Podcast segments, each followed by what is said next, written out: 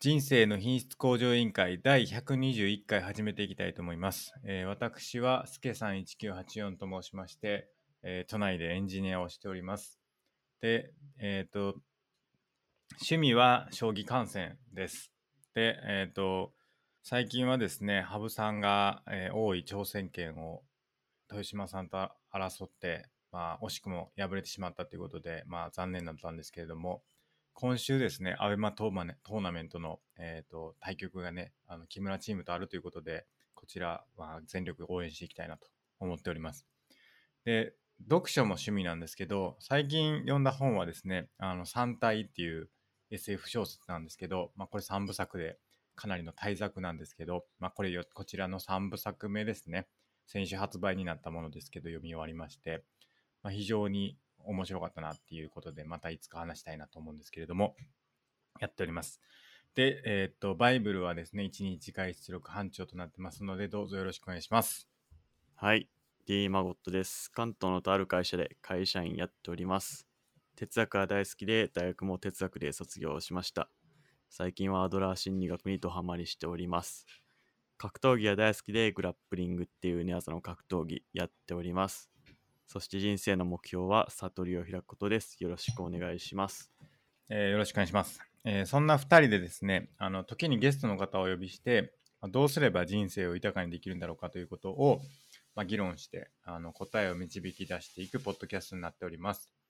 で YouTube の方でもですねあの、ライブ配信をしてまして、水曜日の夜9時くらいからですね、あのいつも配信してますのでですね、あのよければあの YouTube で人生の品質向上委員会であの検索してですね、あのチャンネル登録いただければあのライブでご覧いただけるかなと思っております。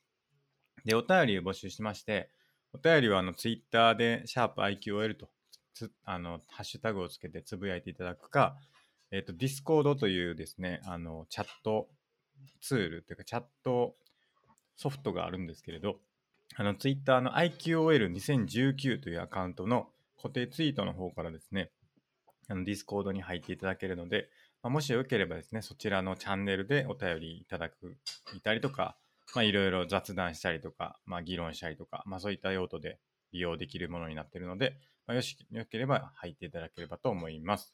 で、あとですね、公式サイトの方が scrapbox.io スラッシュ IQOL という公式サイトの方がありますので、まあ、そちらもよければですね、あの各回にどんな内容を話したかということを載せてますので、あのご覧いただければなと思っております。えー以上ですかね。あと、そっか、お便りは、あの、匿名で、あの、質問箱に投稿いただくことでも、あの、お便りとしてご紹介させていただければと思うので、まあ、よければそちらもですね、あの、投稿いただければと思います。以上ですかね。はい。じゃあ、今週もよろしくお願いします。はい、よろしくお願いします。じゃあ、行きますか。い早速、お便おり。便り。はい。はい。じゃあ、1通目お願いできますか。はい。えー、1つ目いきますね。えー、すけさん、そして孫、こんにちは。2週にわたり、夫婦不仲説で話題になった孫母です。これ言って大丈夫ですかあ、大丈夫です。お便り行って、来てるんで。 あ、わかりました。あの、息子がお世話になり、ありがとうございますと。やっと謎が解けました。えー過去に話のついでに、別に別れても僕は感知しませんのでと、突然言ったことがありました。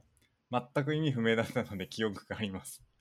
孫ばあ、おば、いとこなどと盛り上がりました。コロナ禍でつまらない日々に刺激があり、昔を思い出させてくれた機会をありがとうございました。孫父は孫小学高学年から単身でしたのできっと幼少期の記憶かと思います孫母は心配性の性格です健康面や嗜好品などでうるさく言う姿を見てそうインプットしたのでしょうね母反省ですねとだけどこれも真の姿なんですわ夫婦のでは今日も息子に不仲説疑われながらも夫婦で楽しみにポッドキャスト聞きますということですねはい。あありりががととううごございざいまます。す。ありがとうございます。これちょっと、あの、僕はちょっとなんて言ったらいいかわかんないんですけど、 まあちょっとマゴスさんの感想をちょっとまず聞きたいなっていうところありますね。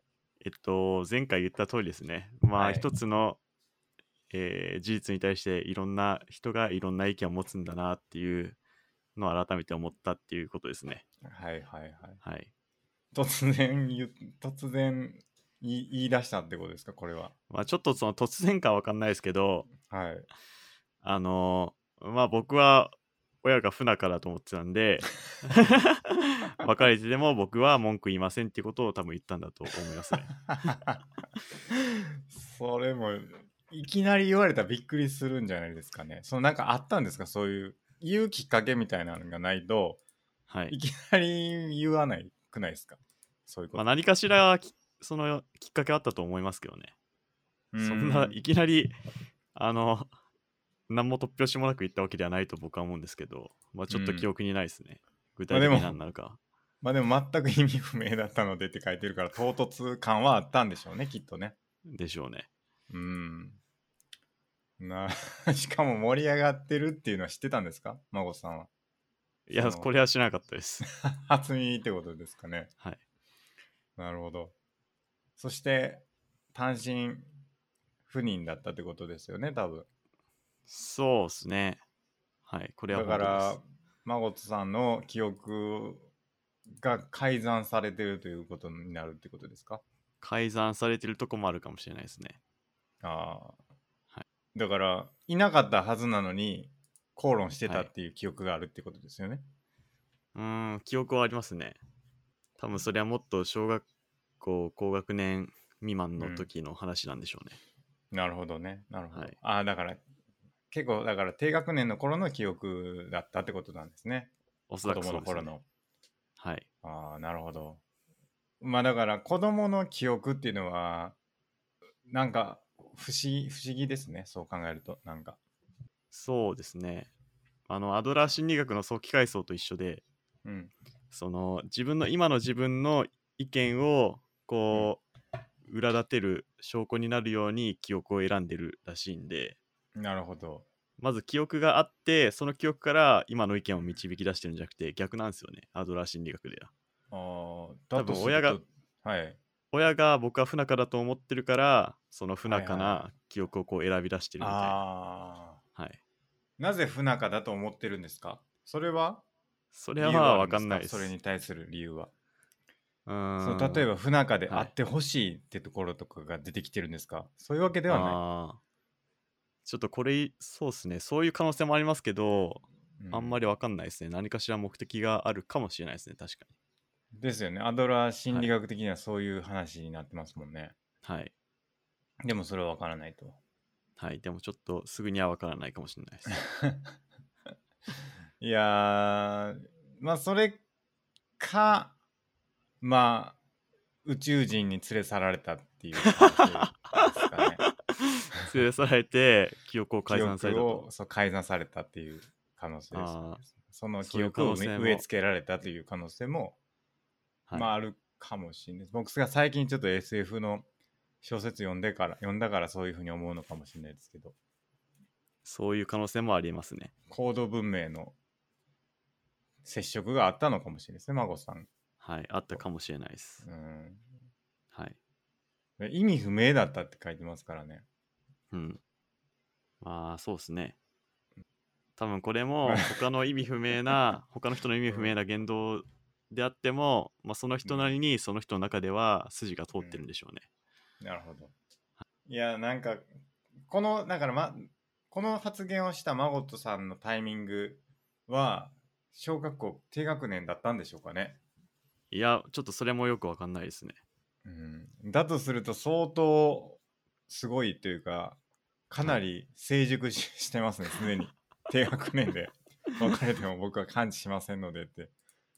別れるっていう発想があんまなさそうじゃないですか、低学年って。そういうことが存在する両親がはい。いいて普通にいて当たり前だと思ってると思うんですよね小学生とかってやっぱりそうですね。うんそこでもうそういう未来というのも受け入れている,、というところですからうん。ちょっといつの話かは私も定かではありません。疑われながらもっていうもうでも疑いは晴れたってことですよねもうこのお便りこの数回の回っていうことそうですね。疑いはもう完全はに晴れてると言ってもまあ、いいとりあえず、はい。その、当事者の意見は聞きましたんで、あ、違ったんだな、僕とはち意見が違ったんだなっ てちいょうっのと待はっ、てくださいよ。それまた変な話になります。だって、僕とはってことは、はい。受け入れてないですよね、それ。いや、まあ、そうそ思う人もいるんだなっていうことですよね。そうですね。まあ、でも、 度合いは下がりましたよ。ああ、だって、はいちょおかしいけどな。僕の疑いレベルの度度合合いいは。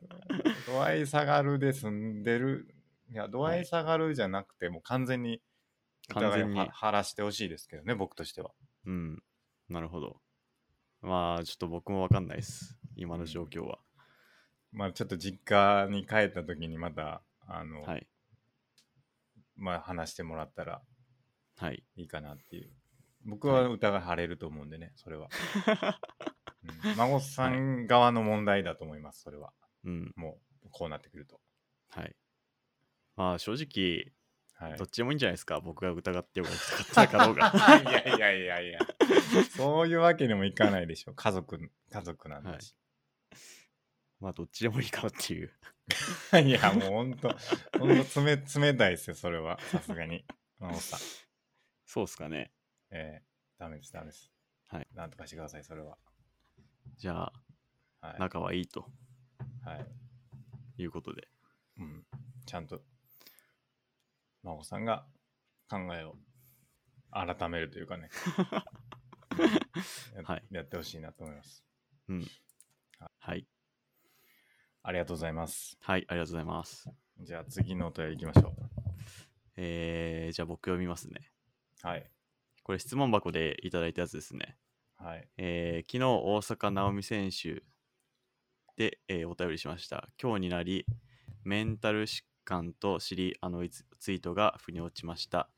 テニス界に限らず、あらゆる分野に通じることだと思います。身近な問題として問題提起、提言だったと思いました。とのことです。なるほど。これはちょっと経緯を、真帆さん、ちょっと説明してもらっていいですか経緯、その大坂なおみ選手の経緯ですか、はい。ちょっと僕も詳しく分かってないんですけど、まあいろいろ大坂なおみ選手が会見に出ないとかなんかいろいろ、あと大会に出ないとかいう話があって、うん。まあそれはなんだなんだっていう差が分かれたんですけど、本人が、えーっと、確かうつ病だったかなっていうう診断を受けてて、それでちょっと、うんあの、出れないっていう背景があったっていうことが分かったっていうことですね。なるほど。で、なんか大会を棄権されたんですよね。らしいですね。はい。うん。で、まあ、なんかツイートしてたんですか大坂さんが。はい、ちょっと僕もそれ見てないんですけど、そういうツイートをしてたのかな。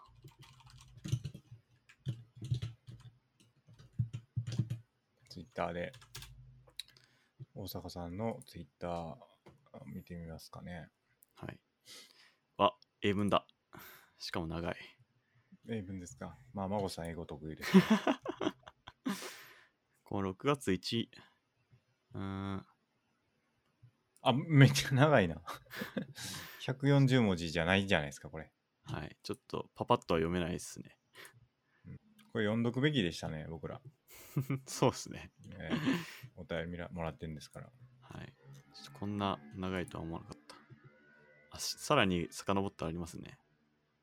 どうですか、孫さん、これ、じゃあ、ちょっと、あまり分かってないかもしれないですけど。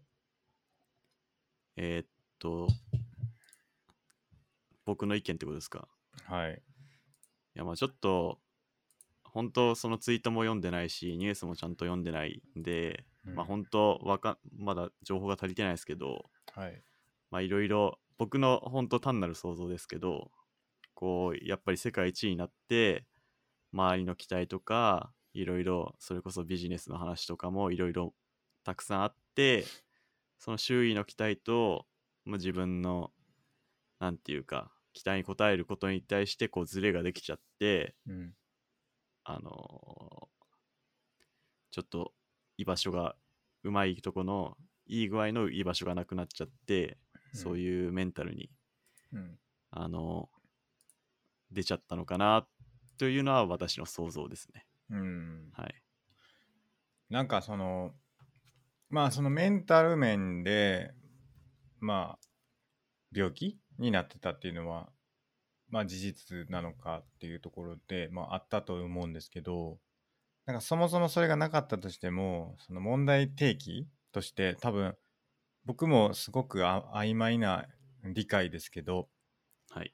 その多分取材っていうものが義務付けられてるんですよねその試合においてそのスポンサーとの関係とかで。はいはいはい。。でそれがその取材がストレスだったみたいな文脈があるんですすよね、おそらく。でそれが何かっていうとその試合のこと以外のはい。あの質問とかをすごくされるみたいなのがうん。あったっていう問題がまあ多分主張されてることなのかなっても思うんですよね。はい。うん、でそこがなんていうかしうまく拒否できなかったというかうん。ああの部分があったのかなっていうところに対する問題提起を、まあ、されてたのかなっていううん。のはありあるあるんかなと思ってるんですけど、うん。うん、なるほど。それについてはどうでしょうかうーん。ちょっとどんな質問が飛んできてんのかとかよくわかんないんで、なんともですね。なるほどはい。いやなんかね ちょっと関係あるかないかわからないんですけどあのー先日えっ、と羽生さんとねあの茂木健一郎のあの動画見たんですよねあの対談動画数日前にやってた茂木健カフェっていうところでやってた対談なんですけどはい。そこで、あのーまあ、東さんっていう、まあ、思想家というか、の方、しご存知ですかね、東はいは博い樹さんって知っいてうます人はい。もいて、で、 結構その、いろんな話をしてたんですよね。で、はいその中で、あの、すごく印象に残っているのが、その、今なんかすごく、えっ、と、 主張するというか、その何かを訴えるっていうことが、まあ、やりにくくなってるっていう話をされていて、特に、なんていうんですかね、何かを言うと、その正しさみたいなところって、あやふやじゃないですか、正義とかって、僕らも何度もあの話してるように、その何かに対する意見って、やっぱりどっか、ほころびなりがあって、で、はい自分の意見に対して疑うことができる人っていうのは、まあ、そこにすごく慎重になるとはいい。うことで、なんでそこの中で、まあ、発言するところまでちゃんといける人っていうのはすごく少数で、そうじゃなくそういう本当に限られた勇気のあるそのなんだろうなあのまあ間違ってたことあのそうですねまあそれ言うっていうことに勇気があるっていうこととまあそうじゃなくてもう本当に何も考えずに本当に自分が正義だと思って何かをこう訴えかける人しかいないとだから世の中にはあのものすごく慎重になるでもこれは言わなければいけないって言って言う人とそのそこまで慎重がない慎重さがないんだけど本当に自分が正しいと思ってすごく言う人ばっかりに溢れていてちょっとでもその慎重さがある人っていうのは何ていうか何か問題があったとしてもそのことに対して問題があったとしてもっていうか問題があると思ったとしてもその問題があると思ったことに対して何か発言する裏側には多分別の問題があってできないんじゃないかとかそういう疑いを持つからなかなかこう発言がしにくくなってるっていう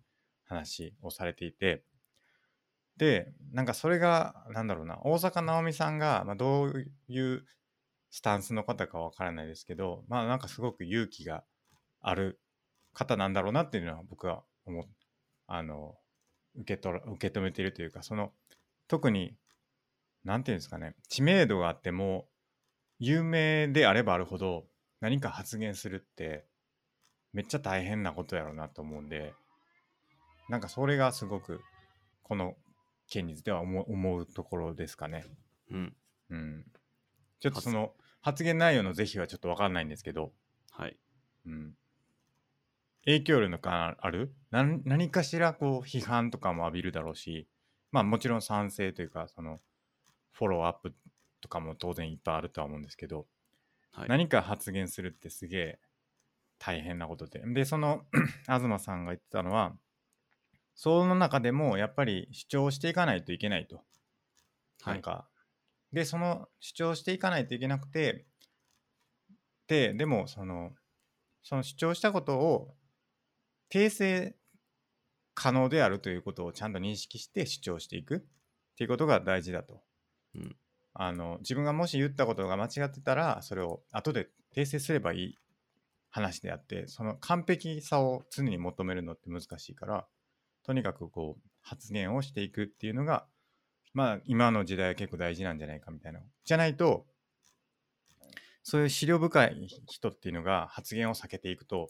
本当に何も考えてないけど自分の正しさをすごく信じてる人っていうのがその無頓着にその発言をしてそれがこうかんなんていうんですかあの樹木を集めるっていうんですかはい量になっていく時代になってしまうから難しいけどやっぱりそういう主張っていうのはしていかないといけないんだみたいなことを言ってましたね。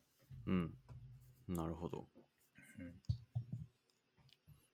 まあ、何を主張すするかにもよるかなって思いましたね。ああまあまあもちろん。はいあでもその意見っていうのを持ってかないといけないっていうのも、まあ、はい僕は一方で感じたところで、はいなんか結構その対談面白くて、はいまあ、4時間ぐらいある対談なんですよね。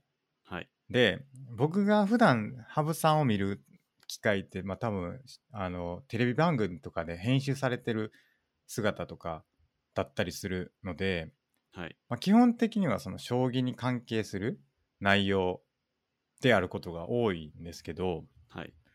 結構そのテーマが幅広くて、まあ、将棋界、まあ、なんかこれもし時間あれば後で話したいなと思ってたんですけどなんかじゃあ羽生さんがオリンピック開催に賛成なのか反対なのかとかそういう話をしてたりとか、まあ、そういうことを聞いたりしてたんですよね。はなんい。か、でまあもう羽生さんはすごく慎重な方だなだなと思ってそういうなんていうかいろんなことに対してこう明言っていうか私はこう思ってますみたいなことはまあ多分自分ご自身がそんなに深く知らない分野に関してはそこまでそのはっきりと言うっていう態度をも持たれてなかったんですけどそれに対してあぶ東さんはまあ何かしらその主張っていうのをしていった方がいいんじゃないかみたいなそういう文脈だったんですけど、はい。うんなるほど。うん、っていう中でまあだから、まあ、羽生さんはどっちかっていうとその政治的なスタンスとかって絶対出さないタイプの人だと思うんですよね。はい。でもい世の中には結構いろんな人がいてその結構そのアスリートの方とかでも、まあ、問題意識を持たれていることに対しては結構はっきり言う方とかもいてそれは結構なんか勇気のあることなんだろうなっていううんのをすごく思いますね。うん、なるほど。まあ、ものによるかなって思いますね。なるほど。まあ、例えば、大坂なおみ選手のことであれば、王様大坂なおみ選手のうん。自身の話なんで、うん、まあ、必要に応じて言っていく必要もあるかと思いますし、まあ、自分の希望とかですよね。はいはい。でも、それに、それとはまた別で、うんあ、の、オリンピック開催うん、賛成か反対かとは、ちょっとまた言ってることの内容の種類が違うような感じがしてて、ああそうです、はい。言うべきで僕ははないということですか。僕は基本的には、うんあの和して唱えずなのではい、掃除のなんか別に意見持ってなくてもいいんじゃねえのって思いますけどねああはいはいはい、はいあだからその意見を持ってなくないこともいいと思うんですけどはいなんでしょうねなんかあるなら言ってもいいんじゃないかっていうことじゃないかなとも思いましたねその、ああはいはいうん、だ結構そこをものすごく気を使ってると思うんですよね特に羽生さんとか多分そうだと思うんですよね自分の役割とかはい自分が言ったらどういう影響が出るかとか多分そういうのすごく考えられてると思うからはい、まず言わないと思うんですよねうんでもなんかそれはそれでもったいないんじゃないのっていうのがスタンスでしたね。だから要はだからその役割に徹するはいはい。必要はないんじゃないかっていううん多。分、羽生さんに対して期待されてることとかはい。こう言ってほしいとかそういう思惑ってめちゃくちゃいっぱいあるから、その期待に応えなきゃいけないとかあそういうのもかなりあるまあおっしゃってましたけどそういうのでなんか質問された時にこう答えてほしいんだろうなとかっていうのが分かる時があるってあ。はいお。っしゃっていてでその通り答える時もあればそうじゃない時もあるみたいな話をされてたんですけど、うん。まあ、なんかそういう期待感とかで結構あ自分自身をある意味隠すじゃないですけど、あ。はい。まあ、そういうことって多いんじゃないですかねみたいなそういう文脈でしたけど、はい。なんかでもまあその4時間もあるのはなんでかっていうとそういう役割以外の部分で人間っていうのが見えてくるしその特に専門家として何か番組に呼ばれるとその専門の部分の人柄しか見えないからなんかそういうのはそれ以外の部分もふん含めてその人なんだっていうのをなんかこう伝えていきたいみたいなことを言ってて、まあちょっとはいこの文脈とは違いますけど、まあなんかその自分の意見とかを、まあ、スポーツ選手とか、まあ、それ以外の分野の専門家の方とかもまあなんか言う言っていくっていうのはなんかまあすごいすごいことだなと思いますね単純になんかどういうはいはい批判が来るかとかも、まあ、多分分かってると思うんですよねはい。なんか言ったらどうなるだろうとかなんか多分言わないでおくことが一番楽楽だとは思うんですけどうん。なんかそういうのもなんか、まあ、この件と関係するか分かんないですけどなんかやっぱり自分自身が抱える問題も含めてまあなんか世界を変えていこうみたいなことも多分あるんじゃないかなっていうふうに思うんですよね。そうですね。僕が今思ったのは、意見を常に持っていくというよりは、うん自分の言いたいことが言えるかっていうところがはい焦はいはい点かなって思いましたね。はいはいそうだと思いますそうだとあ思いのます。、羽生さんが、うん、例えば、えー、そばを食べたいと思ってんのに、周りからうどんの圧力がかかって、うん羽生さんがうどんって言っちゃうのはうん不幸だと思うし、それはまずいっていう話かなって思いましたね。はいはいはいはい。まあ、そいやこそうだでと思いますあの言いたいことがうん言える、まあもちろん周りにも配慮する必要もものによってあるかもしれないですけどはいはい。そこをまあうまくこうなんていうかお互いがうん言いたいことも言えるし、まあ、ある程度うん周りにも配慮した上で言いたいことが言えるっていうことが大事っていうことかなって聞いてて思いましたうんうん、そうですね。あとなんか僕が感じたのはその羽生さんのスタンスは多分ものすごく一般人的だと思うんですよ将棋以外の部分に関しては。多はい分みんなそうだと思うんですよ。別にオリンピック賛成とか反対とかってそんなに強く思ってる人ってまあ少数派だと思うんですよね。うんだから羽生さんとかも聞かれた瞬間すげえ戸惑っててはいいや、それはなんか、おいや、わからないですけどね、みたいな、そんな感じだったんですよ。はいでも、多分それが多分すごく一般的で、うんでも、なんて言うんですかね、テレビとか 見てたら、なんかその意見を持った人が集められてるから、なんかはいみんな どっちかなんちゃうかみたいな、その賛成ですごい言う人と、反対でめっちゃ言う人しかいないんじゃないかみたいな、うんなんかこう、ニュースとか見てると、そういう風に見えるんですけど、はい多分そうじゃなくてなんかいたくさんの大勢の人はどっちでもいいみたいなうん風に思ってるんじゃないかなっていううんうん気がしますね、特にオリンピックとかなんか僕の感想ですけど、はいうん、なるほどなまあそれがいいか悪いか分かんないですけどなんか結構そういうところがあるのかなっていう、うんうん、そういう人もいるでしょうねまあどっちでもいいやっていうのもまた一つの意見だしそうですねそうですねまあ、別になんか最初僕が思ってたのはは、いはいオリンピック例えばオリンピック開発あー開催に関してうんイエスかノーか絶対どっちか意見を持ってそして言えっていう感じの話かなって一瞬思ったあんあでいすけやどそうではないかなとで思いまはすないはいなるほど、まあでもなんか持っててもいいんじゃないですかぐらいでしたけどね。まああーそういうのを考えてみてもいいんじゃないですかみたいな話でしたけど。はいはいうん。なるほど、うん。まあ、言いたいことを言うのは大事ですね。うん、はい。でもまあなんて言うんですかねその結構その将棋界にあるあのついでに話しちゃいますけどはい。なんかジェンダー格差みたいな話をしてたんですよね、はそのい。女流棋士と普通の棋士の違いみたいな話うをん結構していて、はいでまあそこの議論が結構いろいろあったりしてはい。で将棋界ってそのジェンダーのなんていうか議論みたいなのがはい。実際そこまで今は持ち込まれてないんですねみたいなそういう話が、まあ、まあそういう論調だったと思うんおだったんですよね。結局、多分今ってすごくき厳しいというかそこってかなりシビアに見られるじゃないですかなんかこう差があったりなんか男女差でこう差があったりなんかするとすごく言われると思うんですよねいろんなこと。はい。はい。でも将棋界ってまだそこまでそういう目にさらされてないというか、うん割とそこはそういうもんだよねでこう済ま済んでるんじゃないかみたいなはい。ところがあってうでん多分僕の感覚ですけど羽生さんとしてもそこまでその男女差みたいなところに問題意識って多分持ってないのかなとかっていうのは思ったんですけど、はい。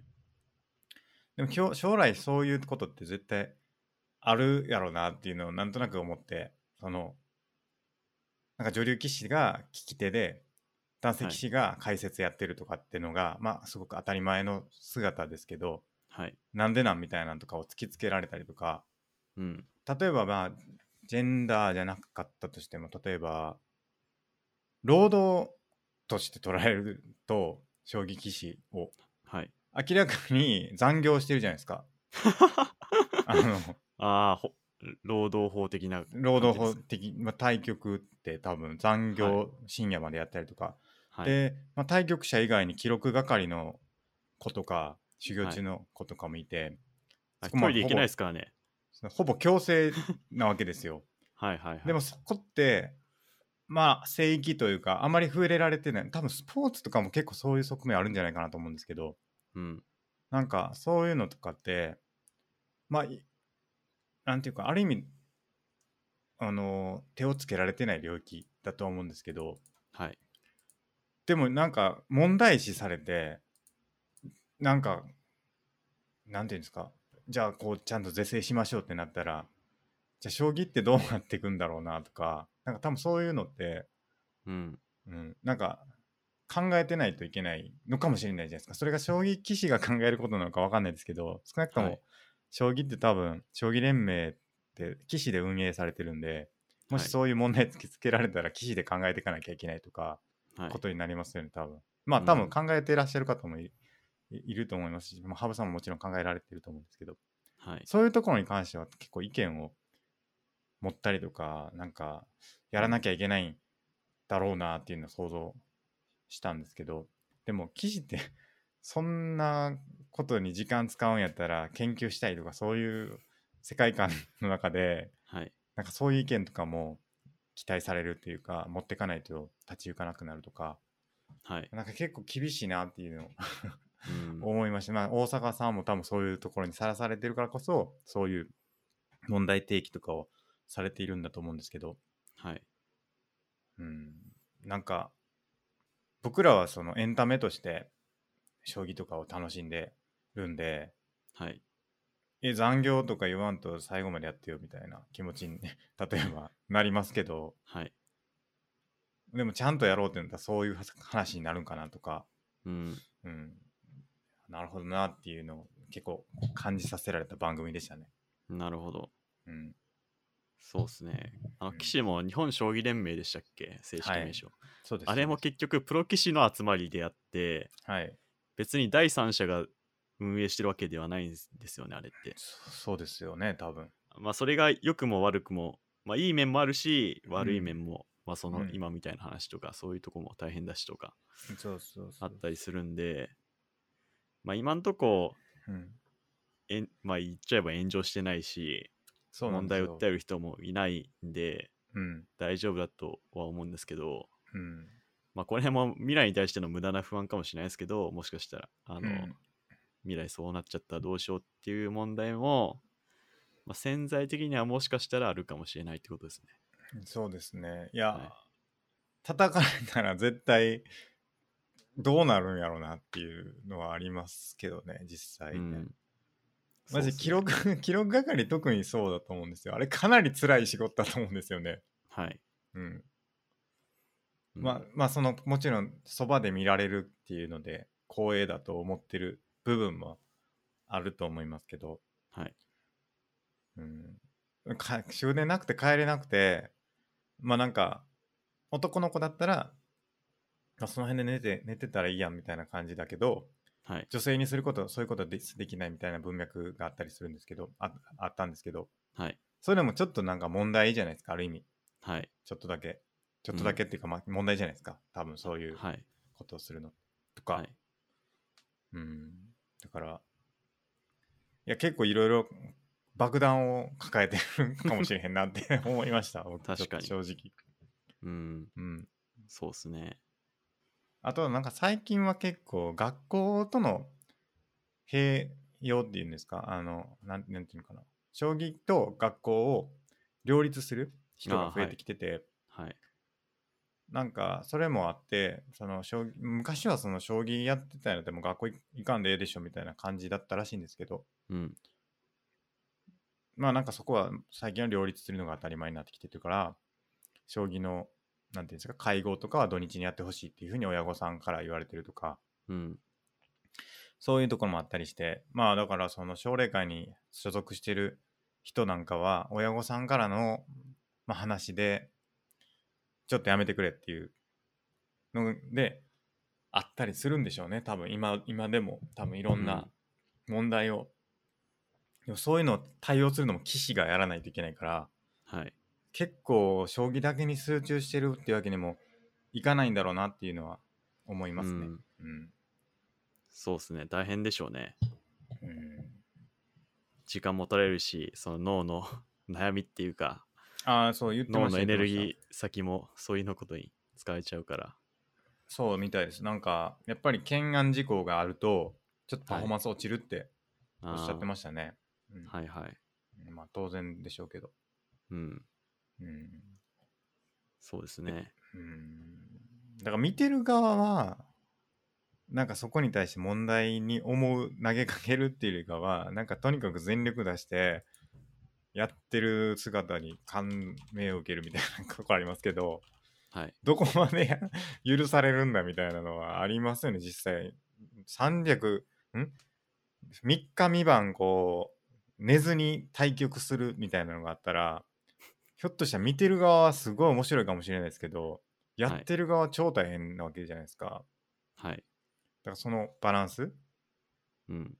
うん、だからエンタメとして提供する側の面白さとやる側の 辛さみたいなのってはいどうバランスするんかなとかはちょっと思いますけどね、うん。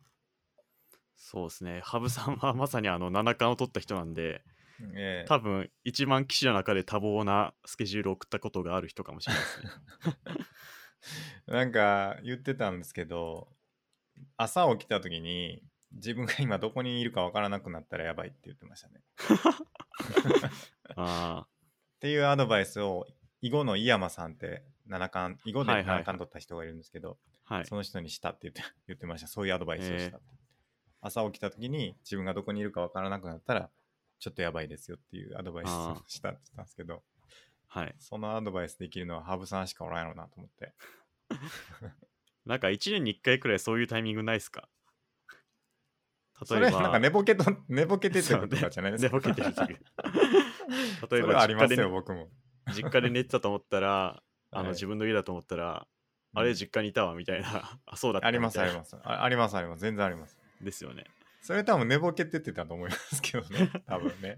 あ羽生さんが言ってるのはそのレベルじゃなくてもう覚醒してる状態で考えてもあれここどこだっけみたいなうん、なんどうですかか、いや、本当にずっと移動ばっからしいんですよね、そうですねはい対局が。だから、はい函館にいるのが沖縄ん鹿児島にいるのが分からなくなるっては言っいて。ましたね。まあえーだからそれがどういうレベルなのか、朝起きた瞬間の話なのか、日中なのかとかは分かんないですけど、はい。まあ、なんかそういうことがあったって言ってましたね。えー、なるほどな。 すごいな。すごい世界だな。うん。いや、なるほどかなり面白かったですね、その対談は。いろんなぶっ込みをしてて、もう、茂木健一郎がはい。最後の方酔っ払ってて、はい。すごい雑なんですよ。なんか。急に、あれどう思いますとか言って、急に羽生さんに振るんですよ。はい。なんか、で羽生さんも唐突すぎて、何の話みたいになってて、はい。で、それを東さんが、いや、今、茂木さんが言ったのは、こういう、こう、こういうことで、こういう、こういう質問を多分したかったんだよねって いうような通訳が入っ対て談。いや、通訳入って、で、最後の方怒ってましたね、東さんが。ちゃんとやってよ って。家にいる感じじゃんみたいな言われてましたね。家でこうくつろぎながらやってる感じが出て、まあでもそういうのを見るのってなかなかないんで、はい。結構面白かったですけどね。まあうん今もあのアーカイブで見れるんで、ぜひあの、はい見てください。面白い。4時間ぐらいいますけどね。スケさんは4時間全部見たと。見ました、見ました。おう見たっていうかまあ聞いてたって感じですけど、はい。うん。その酒飲みながらの話し合いだったんですね。酒飲みながらですね、ハブさんも飲んでましたよ、ワイン、ちょっとだけ。へえ。普段あまり飲まれないらしいですけど。あ、そうなんですね。なるほど。あの、ちょっとお酒の話、またちょっと飛びますけど、いいですかはい。あの、総合格闘家の斎藤豊っていう選手がいまして、はい。今、日本のライジンっていう団体のチャンピオンなんですけど、はい。その人もお酒飲まないっつってましたね。なるほど。あの、全然いいことないからみたいえー。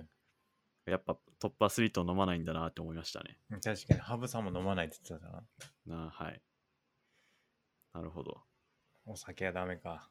お酒はダメですね。スケさんは今何飲んでるんですかこれはノンアルコールビールです。おう。今日はノンアルコールと。 一杯目はね、普通に飲んでますけど。じゃあさっき飲んでたと。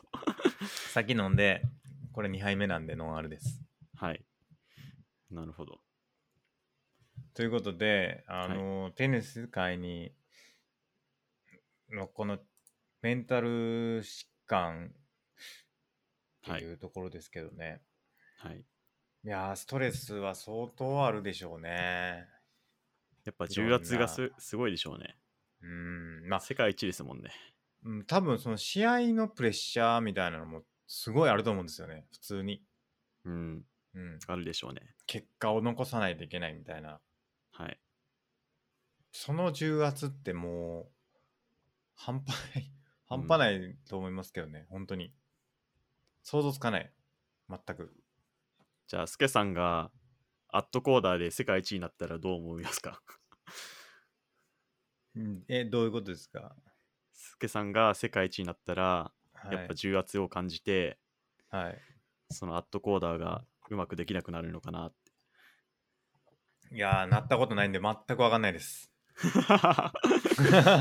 そうですね。僕もわかんないです。うん、世界一とか、最近僕、重圧を感じたことがないですね。ない。ありますか、まこさん。重圧とかプレッシャーとか、筋なんだろう、うまくできるかな、あーみたいな。なんかやっぱ格闘技の試合の前は結構重圧は感じる。あまあ緊緊張し張でますすねか。はい。うん、まあ一応あの、無敗記録を続けてるんで、お連勝しす連勝じゃなくて無敗なんですけど、 ごい むすごいな。あの、イーブンで、イーブンじゃないか、引き分けか、引き分けも含めて、はいはいはいえー、すすごい。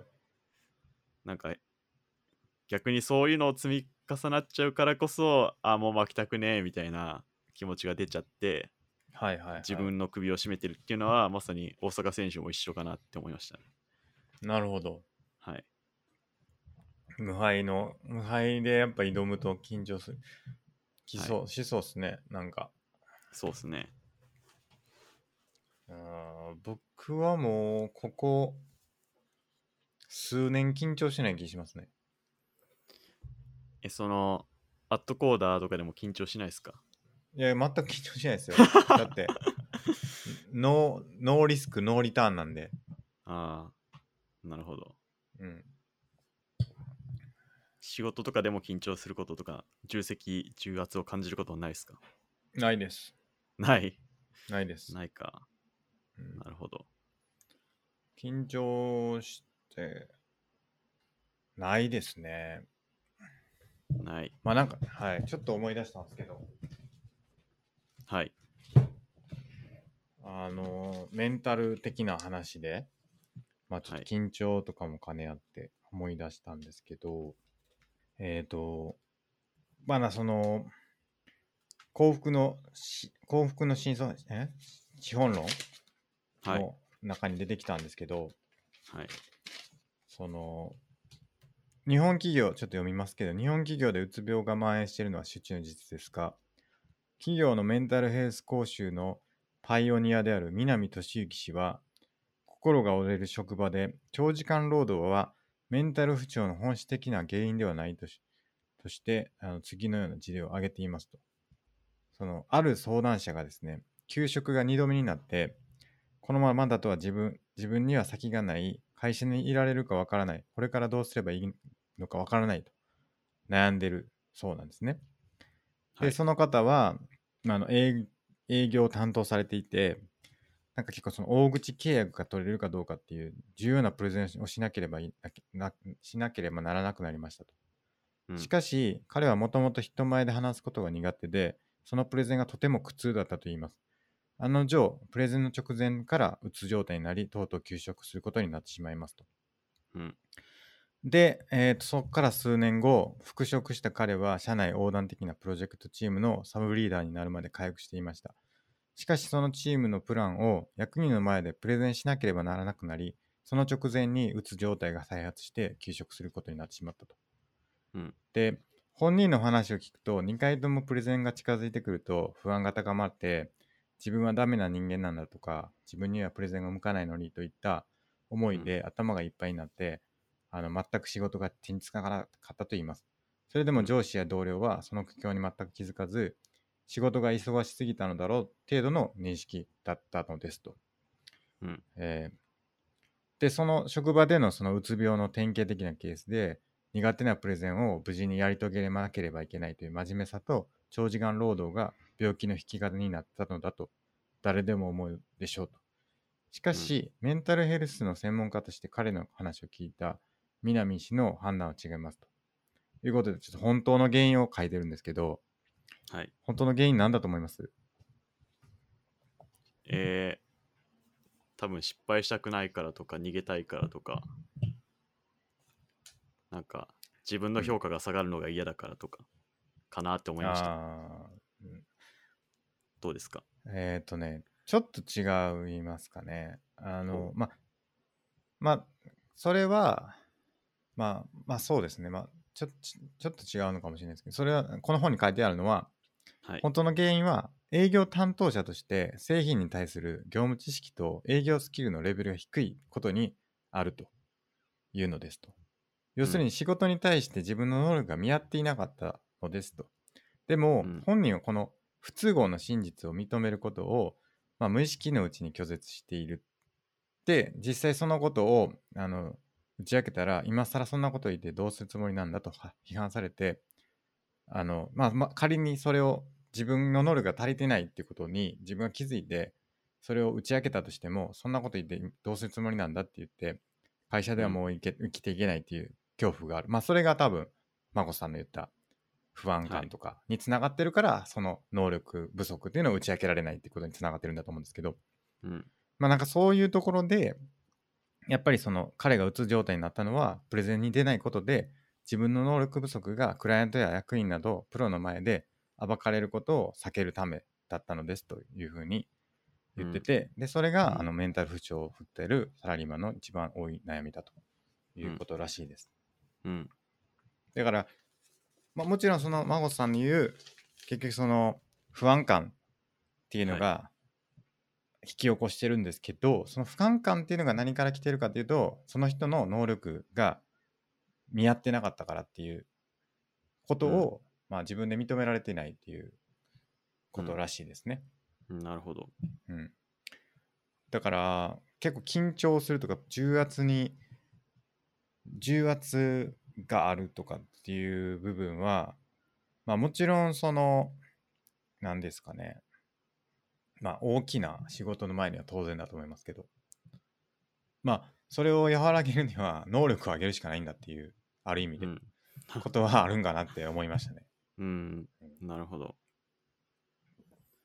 見見合った仕事をするってことですかね一つうは。ん、うんでもちょっとそれと大阪直美さんのことはちょっと違うかなとは思,、思いますけどね。もう能力十分にあるでしょうからね。ですし、まあその塩合いだけのことじゃないでしょうし、まあちょっとそこは分かんないですけど。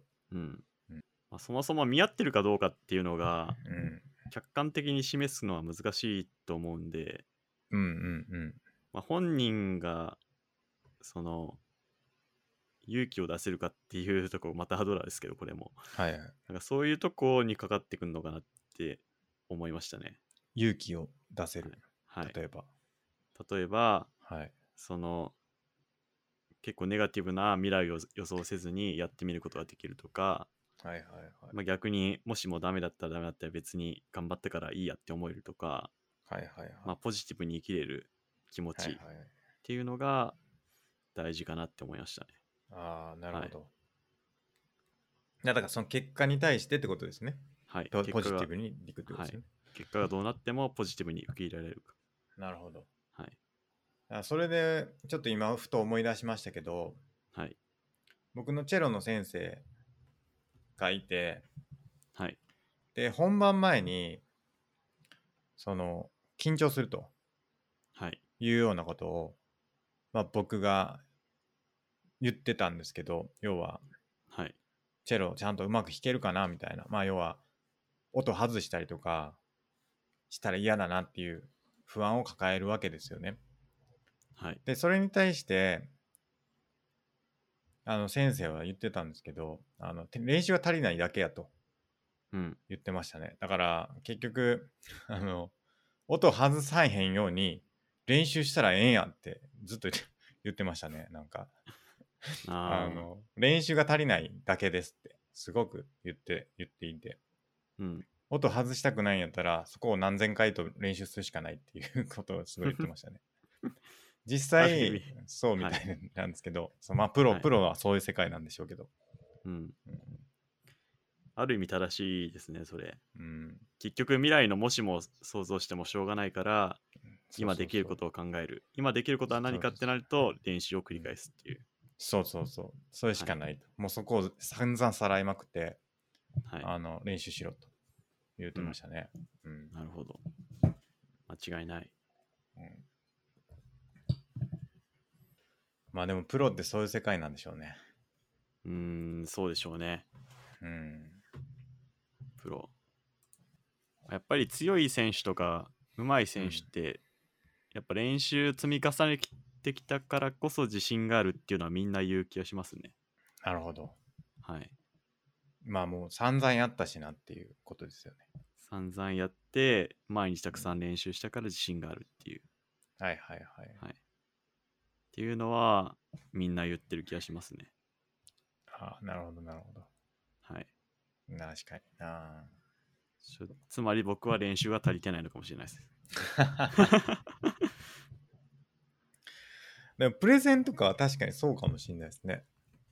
僕もなんか、対外的なプレゼンとかをやるとき、たまーにありますけど、やっぱ練習すれば練習するだけ、自信がやっぱついてくるもんですよね。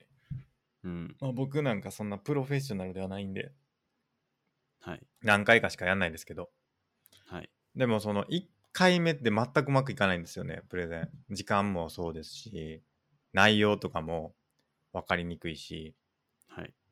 とかっていうんで、1回やってみて、まあ、1回っていうか、まあなんか僕の場合はプレゼンとかって、作りながら喋ってみて、いや、全然うまく説明できんなって言って、作り直してっていう感じでやっていくから、投資で作り終わるまでめっちゃ時間かかるんですけど、そもそも。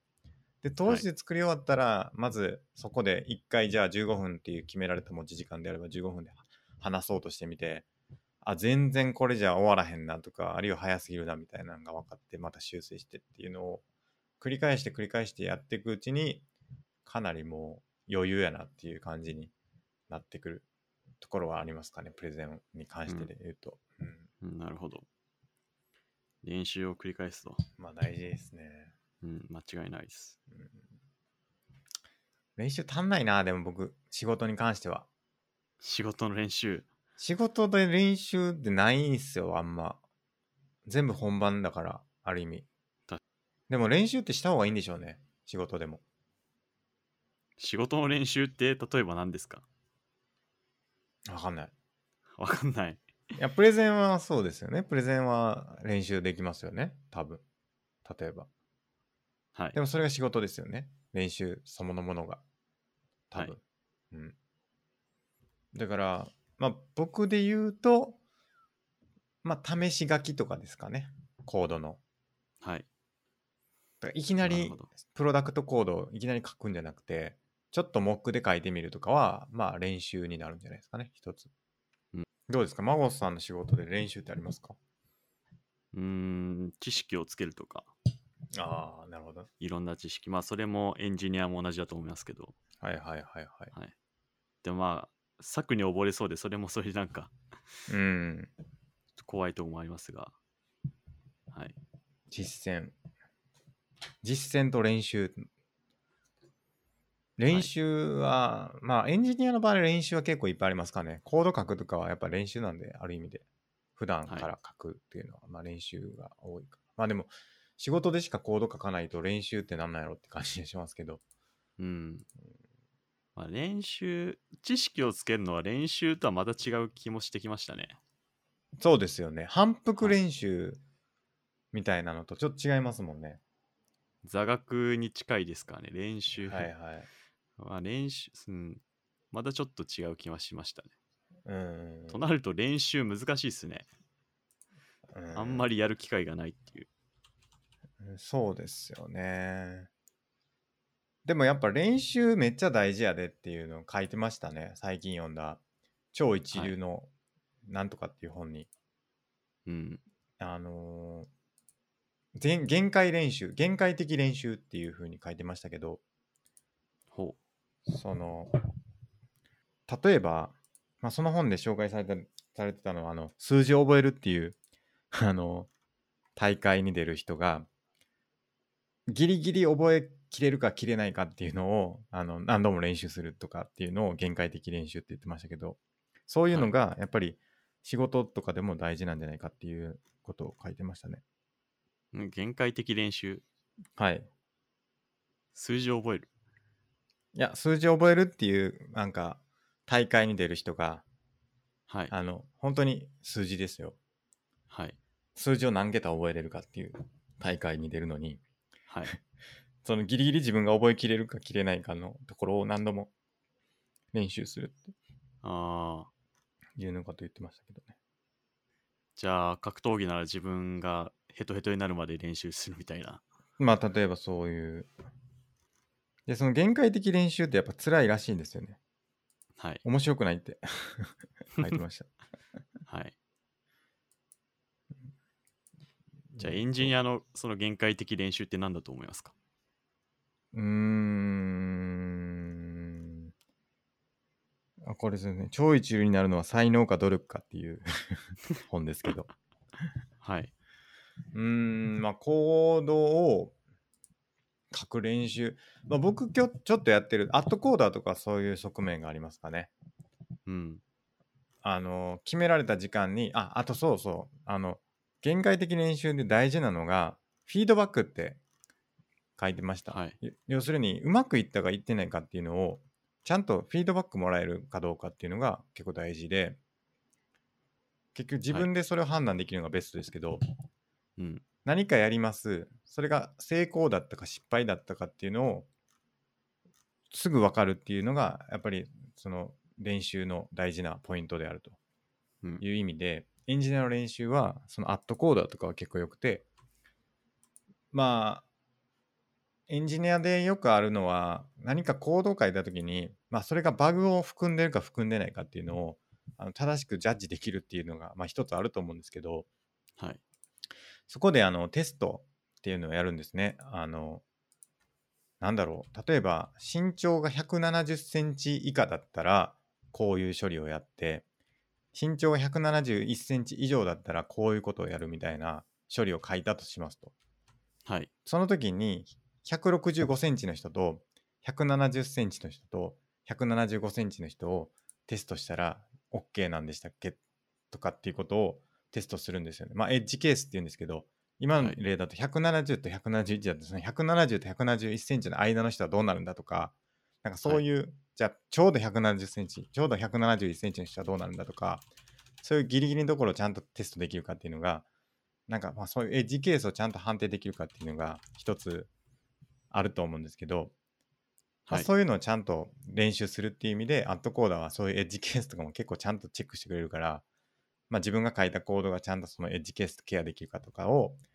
まあ測るテストまあ練習になるっていうので、まあ、結構いい練習なんじゃないかなって思いますけどね、うん、なるほど。うん、うんそれを反復して練習する時間とかを測りながら、うんうんなるほどな。うん、フィードバックか。フィードバックが大事だってやっぱり言ってましたね。うん。なんか格闘技ならうん。負けるとか勝つとかスパーで。それでフィードバックがあるから比較的分かりやすいかなって思いましたね。うんうん。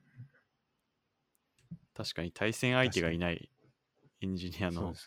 とかそうちですょっとやりづらいのかなと思いましそうた。はい。あ書いてます。先生がいなくても効果的に技能を高めるには3つの F を心がけるといいと。1つ目がフォーカス、集中。まあ練習にちゃんと集中するってことですよね。だらだらと長いことにやるんじゃなくて集中する、集中してやるというフィフォーカス。あとフィードバック。あとフィックス、問題を直す。技能を繰り返し練習できる構成要素に分解して、きちんと分析して自分の弱みを見つけて、それを直す方法を考えましょうということを書いてますね。うん。なるほど。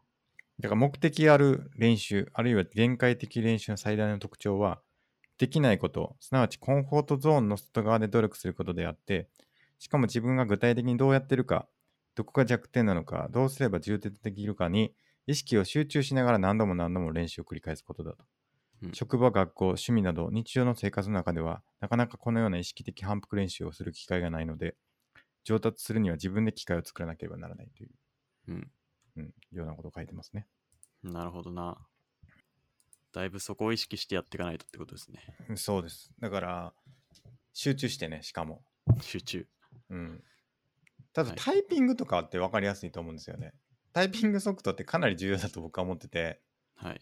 でもタイピングってダラダラやってるじゃないですか、普段。そんな意識してやんないじゃないですか。はい。でも意識してタイピングやると、自分が苦手なキーとかって分かってきて、ほう。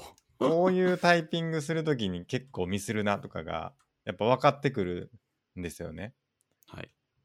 そういうのも多分意識的にタイピング練習したら超速くなると思うんですけど、うーん。普通に日常的にタイピングしてるだけだと多分そんな速くならないですよね、なるほど。そういうのも限界的練習の一つだと思いますねうーん。気づいたことないですね、それ。うんいや多分苦手な気あると思いますよはい。あのあとはその苦手な順番とかあいなんだろうなうんなんか同じ文字が続くとかね小指で続くとか例えばはいそうはいいううの苦手とかあるありそうですけどね普通ーにん。うんあんま自分で意識したことなかったですね、それ。マジですか。いいタイピングとかやってみると結構面白いですよ。なるほど。うん、なるほどな。ということで、はい。この大阪直美さんの お便りにちゃんと答えられたのかちょっとわからないですけれども、はい。お便りありがとうございました。ありがとうございました。はい。じゃあちょっと次のお便り行きましょじゃあ、僕読みますか。う。あ、じゃあお願いします。はい。えー、すけさん、マゴットさん、こんにちは。最近、ポッドキャストを聞き始めました。とても楽しく拝聴しております。昨日聞いたエピソード98の好きなもの同士でグループを組む話のエピソード分析の回がとても面白かったです。エピソード自体に共感でき、自分もあれやこれやと考えながら聞いていたので、ゲームのようで楽しかったです。プラス思考になれるトレーニングという感じがして、考え方がぐぐっと広がる感覚もありました。みんなが幸せになるような考え方が自然にできるようになりないやなりたいなと思いました。これからも配信楽しみにしております。とのことです。ありがとうございますあり。がとうございます。とても嬉しいですね。はい。あの最近、ポッドキャストを聞き聞き始めていただけたということで。はい。えあのーエピソード分析のスケさんのやつは、ーはちょいっ。とあんまりうまくできた自信がなかったん で、難しかったなと思ってたんで、まあ、でもなんかすごい、あの、いい評価をいただけて、とても嬉しいですね。ああ、そうですね。僕もなんか間違えたかなって思いながらやってま したね。あの時は。 なんか、ちょっと芯を捉えられてないかな、自分が、みたいな。その、うん。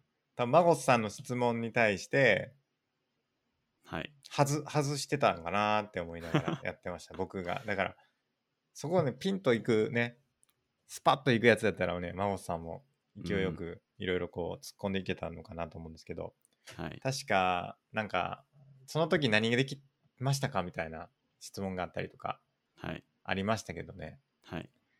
いやーまあないんちゃいますか みたいな話をして してたんじゃないかなと思うんでねはい。難か難しかったてか多分エピソードがあんま良くなかったっていうのもあるんでしょうけどうん。うんまあちょっとやっぱ僕の経験が浅いのが大きかったかなとは思いますけどね。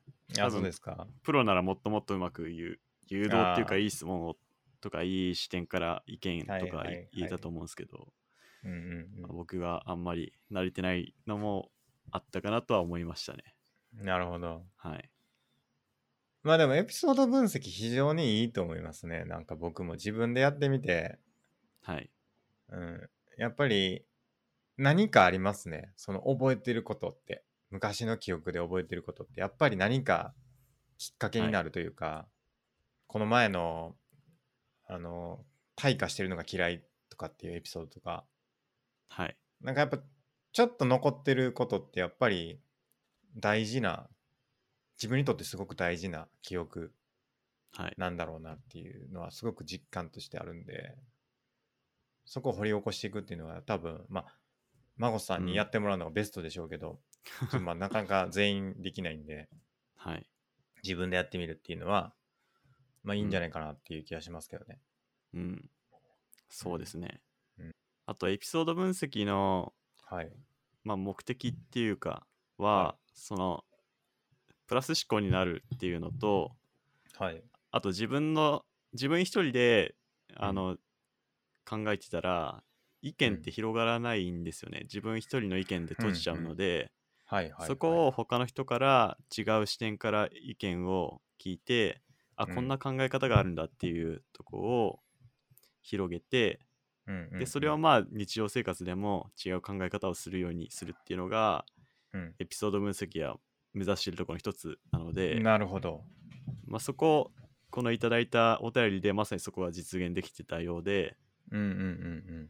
非常に良かったかなと思いますね確かに。はい他の人だったらどう考えるかとかはいってことですよね。そうですね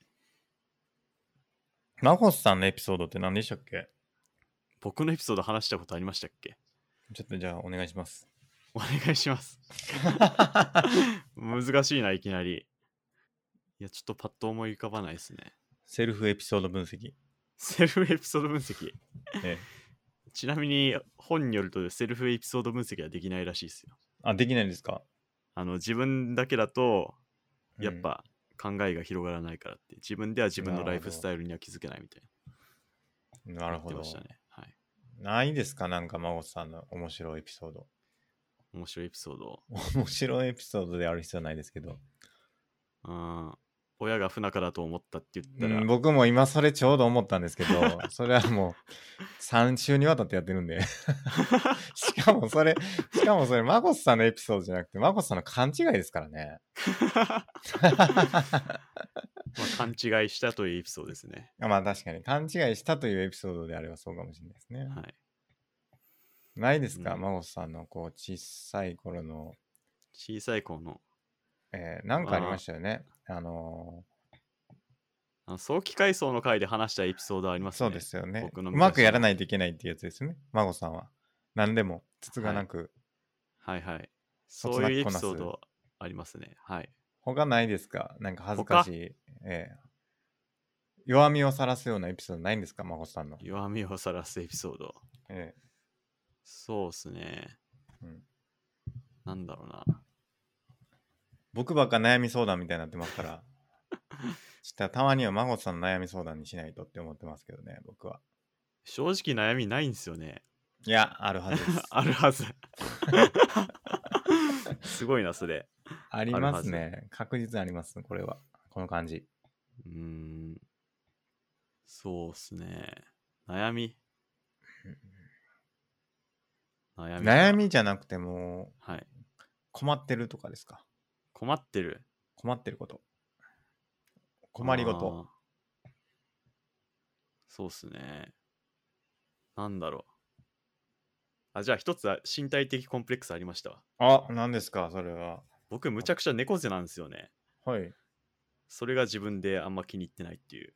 おーえ、でもそれは直せるんじゃないですかなんとかしたら。いや、まあ意識はできるんですけど、はい。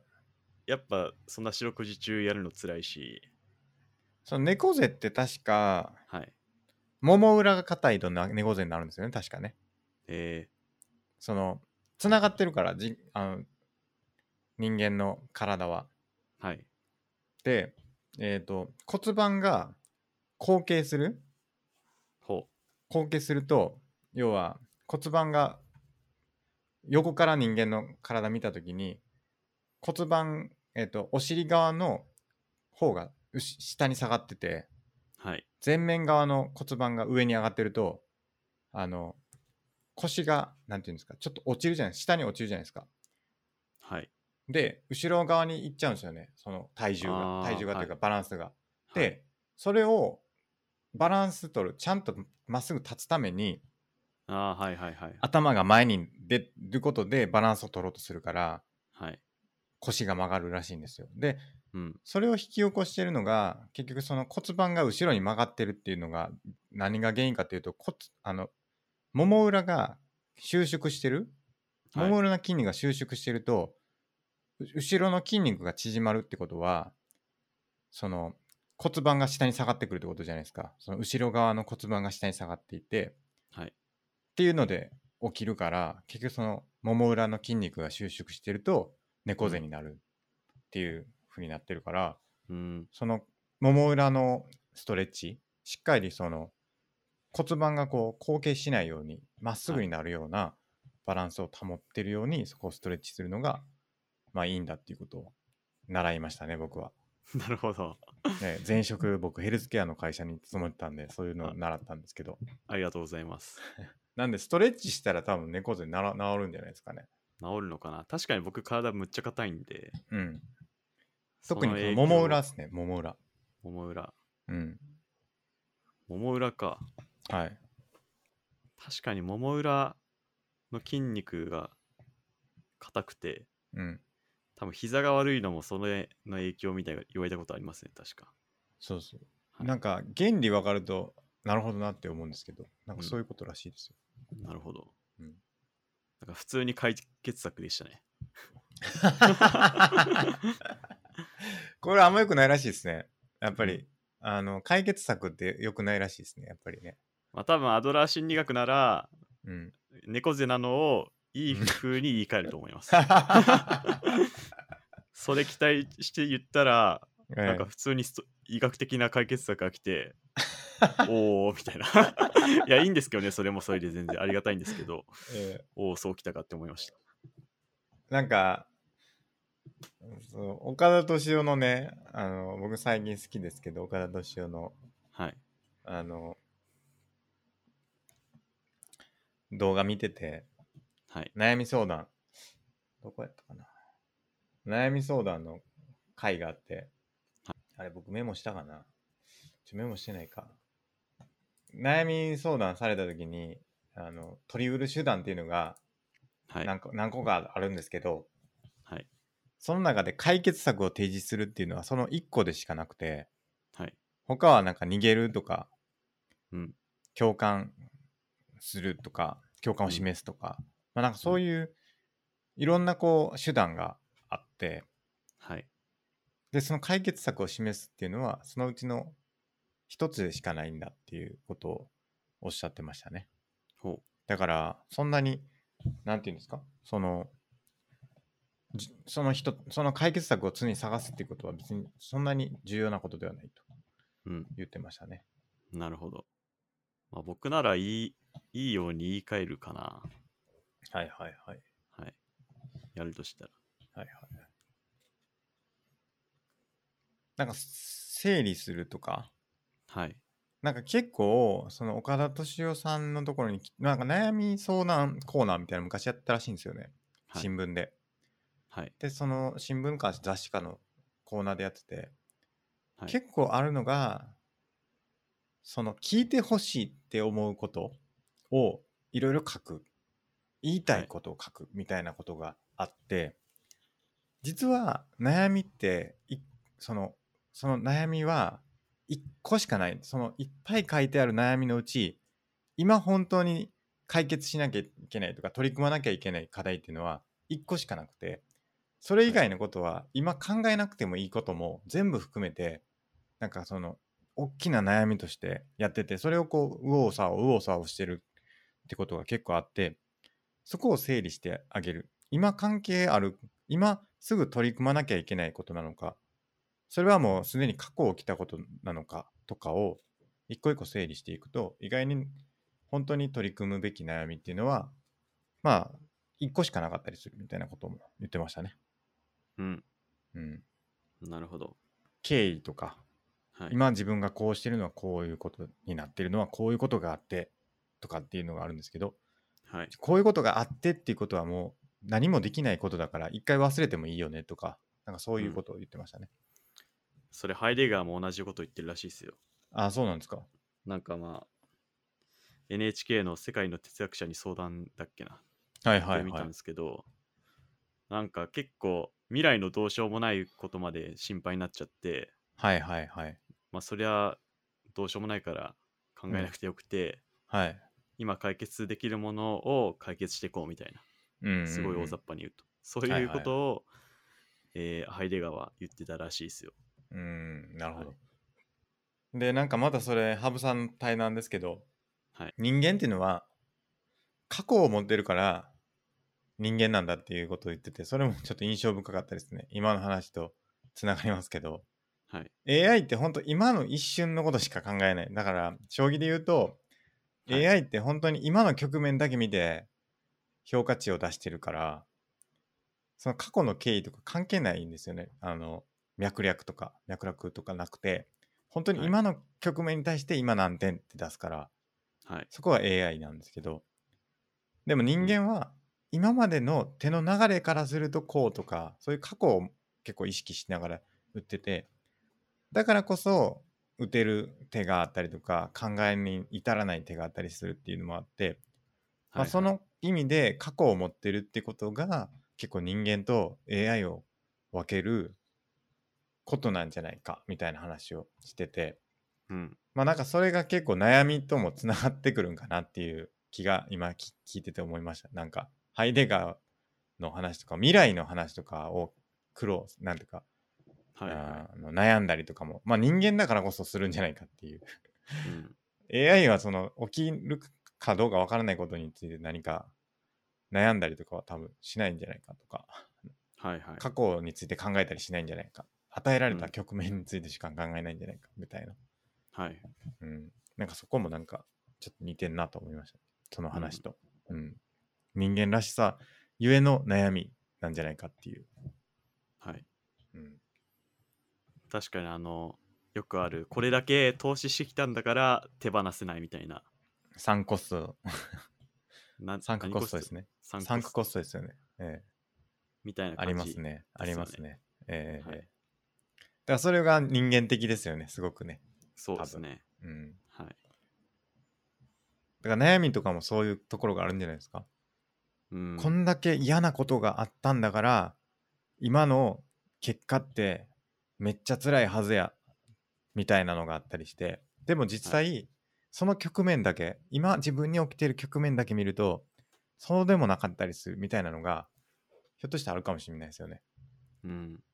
そこに至るまでの紆余曲折とかすごい苦労したこととか嫌なこととかひっくるめて今の状態を評価してるっていうことによって、あの客観的に見たその局面だけを見た時よりも取り越しぐそ苦労じゃないですけど思い悩んでしまってるっていううん、でさらにそれに未来の起きる起きてもないことも加わってさらに悩みを深めるみたいな、うん、うん、そういうのがありそうですね。あるでしょうね。うんうん。絶対あると思います。うん、まあ、それがだから将棋でも、へえ投資でも、猫背でも悩みでもあると。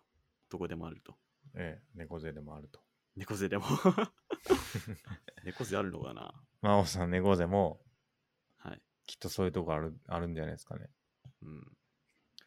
とりあえず、今日から、まあ、三日坊主になるかもしれないです けど、できるだけ桃裏ストレッチはしようと思いました。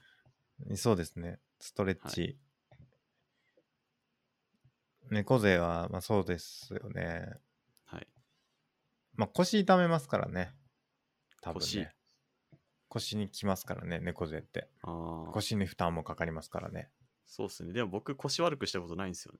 いや、腰はね、いきなり来るらしいですよ。いきなり。ええ、ある日突びっくり然腰腰悪くなるらしいんで。ええ、まあ次元爆弾って言います。ええ、すけさんありますぎっくり腰。僕僕ないですけど、ない。なんか怪しさは感じてますね、常に。怪しさ。 僕、自分の腰に怪しさを常に感じながら生きてるところありますね。なるほど。なんか朝起きた時、痛い 時あるんですよね。腰痛いなーって。寝すぎた時とか特に。ああ、寝すぎた時は普通にありますね。寝すぎると腰痛いですよね、なんかね。ありますね。はい。あと、立ちっぱなしの時とか、もはい。う、ロロキソニン飲まんと無理ってぐらい痛い時あります。え、そんなにうん、フェスとか行った時に、ああ。フェスって一日中立ちちっ。ぱなしなんで、はいは。ないんかマジで腰痛ってなるんですよね。うん。で、多分それ猫背とかのせいやと思います。僕、反り腰で猫背なんで、はい。ほんと良くないんですよね。うん。うん確かに。すけさんも桃裏ストレッチですね。いや、やってるんですけどね、桃村ストレッチ も。やってますかえーはい。ということで、あの、お便りありがとうございます。あの、98回ということでね、あと、あのあと、120回分あるんで、あの、ぜ ひ、確かに。あの、見てもらえればなと、聞いてもらえればなと思っております。はい。あプラあスりがとう思考ござい大事まです。す。はい。プラス思考、大事だと思ってます、僕も。大事ですね。うんじゃあ今日のメインテーマいきましょう、ままこさメインテーマ、1時間26分経ってますが、ん。はい、サクッといきましょうえー、一つだけいきますか。はい。あの最近、なんとなく LINE スタンプでアドラー心理学って調べたら、はい。なんかアドラー心理学のスタンプが あって、それにハマってるっていう話ですね。えそれどうやって使うんですかどういう感じですかえっ、と、ちょっと今 URL 貼りますわ名前調べて。あ、お願いします。えーっと。なんてやつだっけな。まあちなみに僕は土井さんのね、スタンプをあの愛用してます から。このこの前っていうか、エピソードいくつか忘れましたけど、ええ、言ってた話したやつでねすよね。ええ、あれ愛用してますから。えありがとうなーって、 よくよくいきますよく使いますね。あの結構すごい爆笑した思い出しかないです けどあれね、使い道のないやつばっかりなんですよね。あのなんだっけ卵卵焼きでしたっけその卵、卵焼きっていうか目玉焼きが5つあるやつとか。あ目玉焼きかうん。とかですよね卵バトルしてた結果ですよね、あれね、確か。はい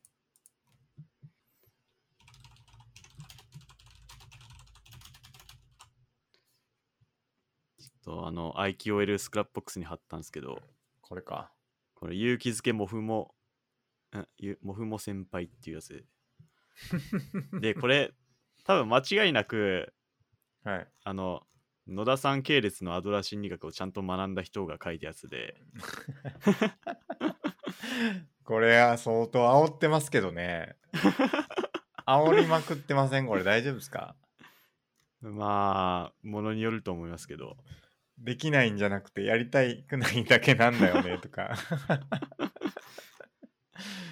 誰の課題なんだっけそれとかってちょっと相当煽ってると思うこれ言われたらちょっと腹立つんちゃいますかねあの、一番下にある、で、どうするのは、これ完全 煽り。煽煽り度が高いでっすしね。ょこれ煽り度相当高いっすよこれでもこ今れのが、感情はマイナスとか言ってちょっとふざけてますけどこ れやばいなるほどそういう選択ねとか ってやべえなキャ論理的とか言ってちょっといつ使うんすかこれちょっとそうですね。でも結構、使い道ありますか勉強してる人が使っ作ってて、はいなかなか面白いなって思いました。なるほどまあ勉強になりますねこれ確かに、はい名言っぽくてはい。ハブさんのスタンプってあるのかなそういえばありそう。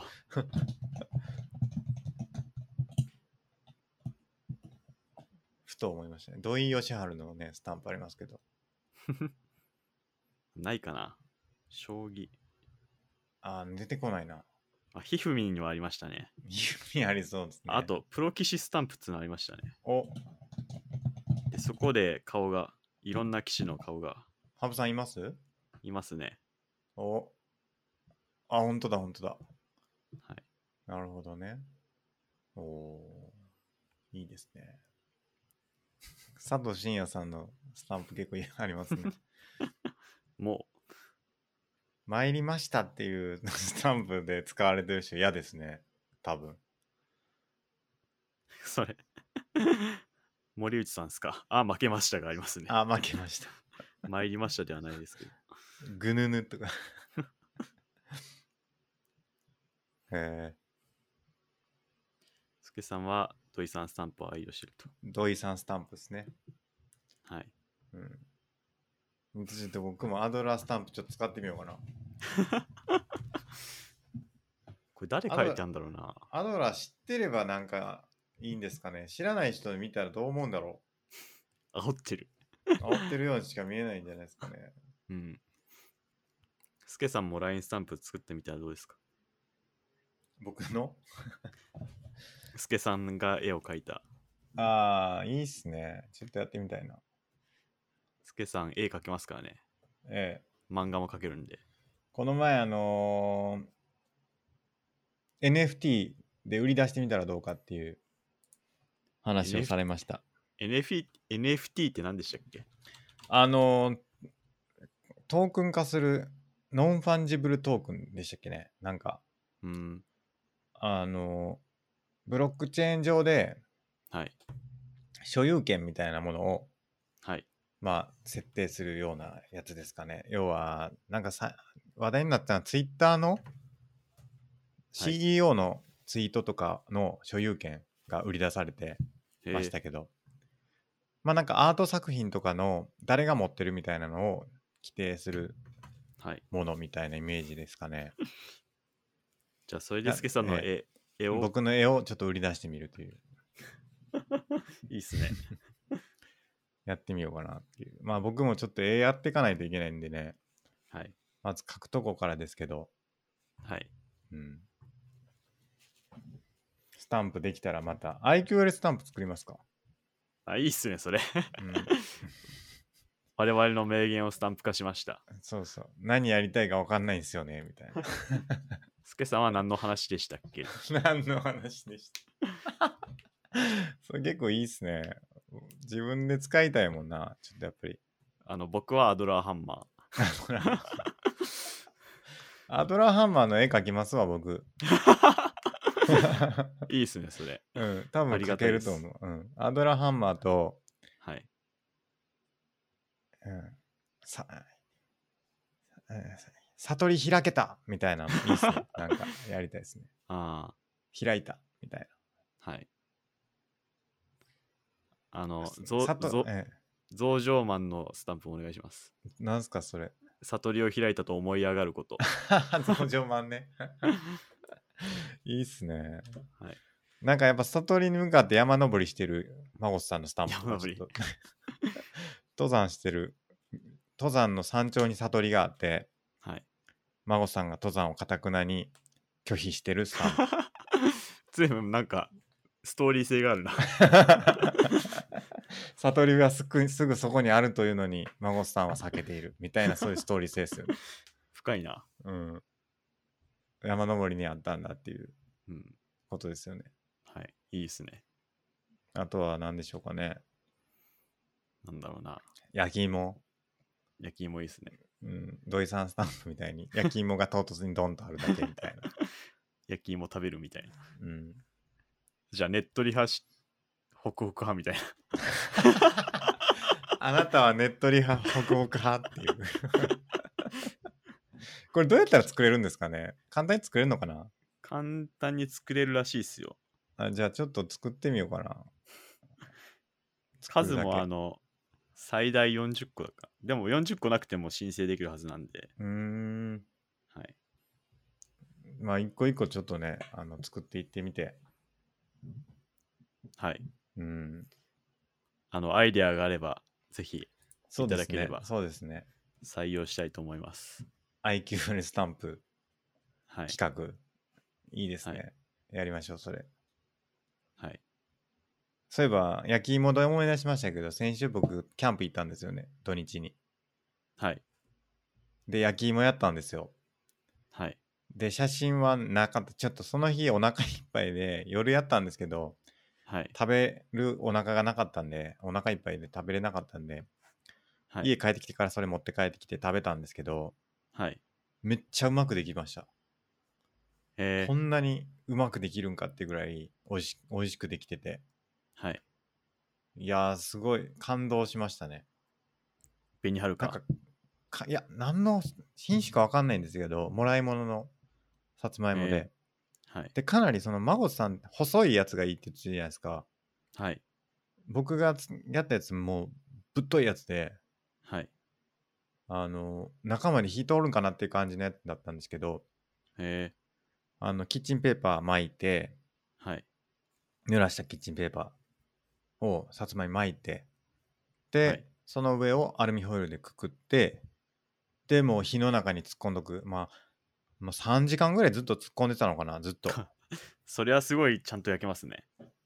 えーもうなんか、トロト ロ、トロトロになってましたね。なんか、はい。中身。でも、別に焦げたりとかも全然してなくて、めっちゃうまくできました。なるほど。うん。いいっすね。うん、キャンプで焼き芋いいです。おすすめ。じゃあ、キャンプ以降のスタンプも追加しますか。キャンプ行こう。キャンプで焼き芋やろうっていう。 随分使用できる、なんかシチュエーションが限定的だな。相当限定的っすね。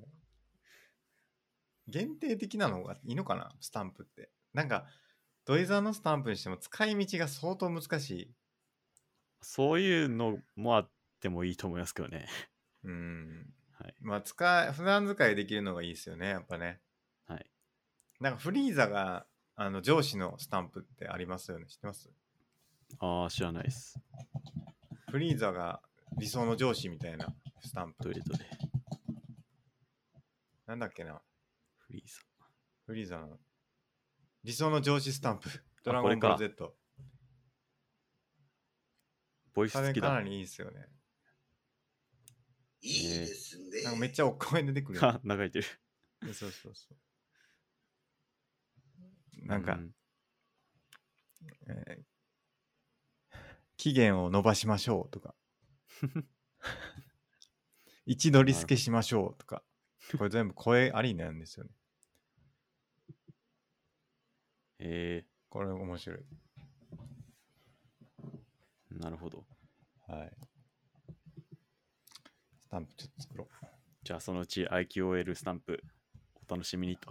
う。お楽しみにということでね。あの、YouTube にも進出して、あの、本当にね、活躍の場を 広げていかないといけないですから、我々ね。はい。なんかあります真帆さん。言い残したこと。言い残したこと。はい。えー今回はないです。今回はないです。 はい。わかりました。はい、じゃあ、えっ、と、今回ちょっとお便りたくさんいただいてありがとうございました。本当ありにが。とうございました。おかげで、あの、いろんな話ができて楽しかったです。はい。はい。ということで、今週も、えーご視聴ありがとうございました。ありがとうございました。ではまた来週よろしくお願いします。はい。よろしくお願いします。では失礼します。はい。